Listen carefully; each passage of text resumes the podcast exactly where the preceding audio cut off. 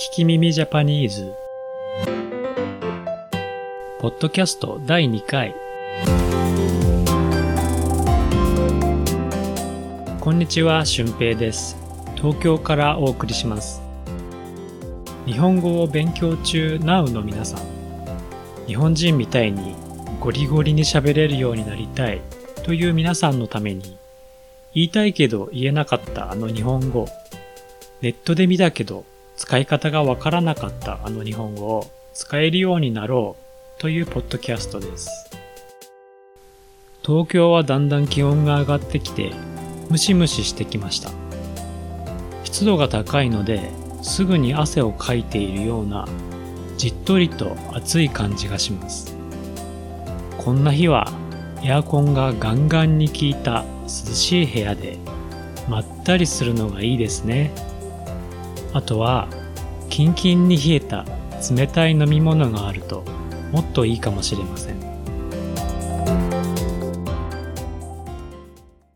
今日のお題はぷよぷよです。辞書には弾力のあるものが柔らかく揺れ動く様、jelly-like と書いてあって、日本語の特徴でもある擬態語の一つです。きっと皆さんも一度は聞いたことがあるかもしれませんね。日本語を勉強している人の中には、擬音語、擬態語が苦手ですという人や、面白いから好きですという人がいるみたいですね。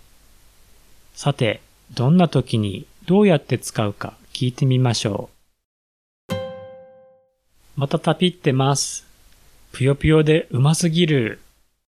またタピってます。ぷよぷよでうますぎる。タピるという言葉ができるぐらい、日本でもタピオカティーはとても長い間人気がありますが、その秘密はやっぱりタピオカのあの食感でしょうか。ぷよぷよした食べ物は他にもプリンやわらび餅などデザートには欠かせないですね。それから、ぷよぷよっていう音の面白さも伝わる使い方ですね。お父さん、最近お腹がぷよぷよしてきたんじゃない？お父さん、最近お腹がぷよぷよしてきたんじゃない？他に弾力があるものと言ったらお腹でしょうか？運動不足になるとすぐに体が柔らかくなって困りますね。太ってきましたねというのは失礼ですから、ぷよぷよを使うと言葉も柔らかくなっていいですね。パンを焼いたら連鎖してぷよぷよみたいになった。パンを焼いたら連鎖してぷよぷよみたいになった。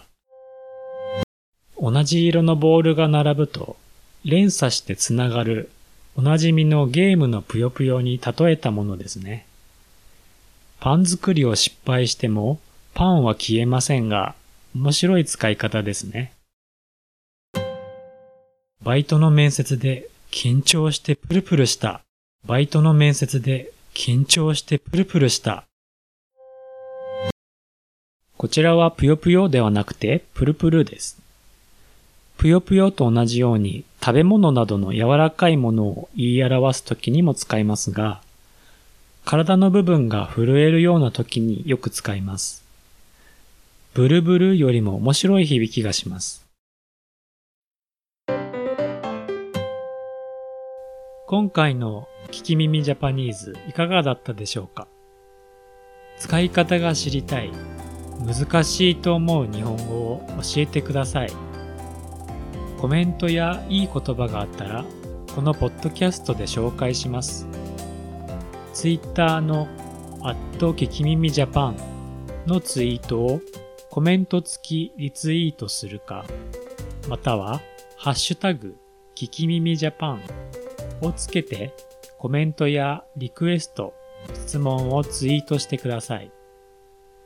Twitter アカウント is アット聞き耳 Japan.Please retweet our posts with your comments, requests and questions.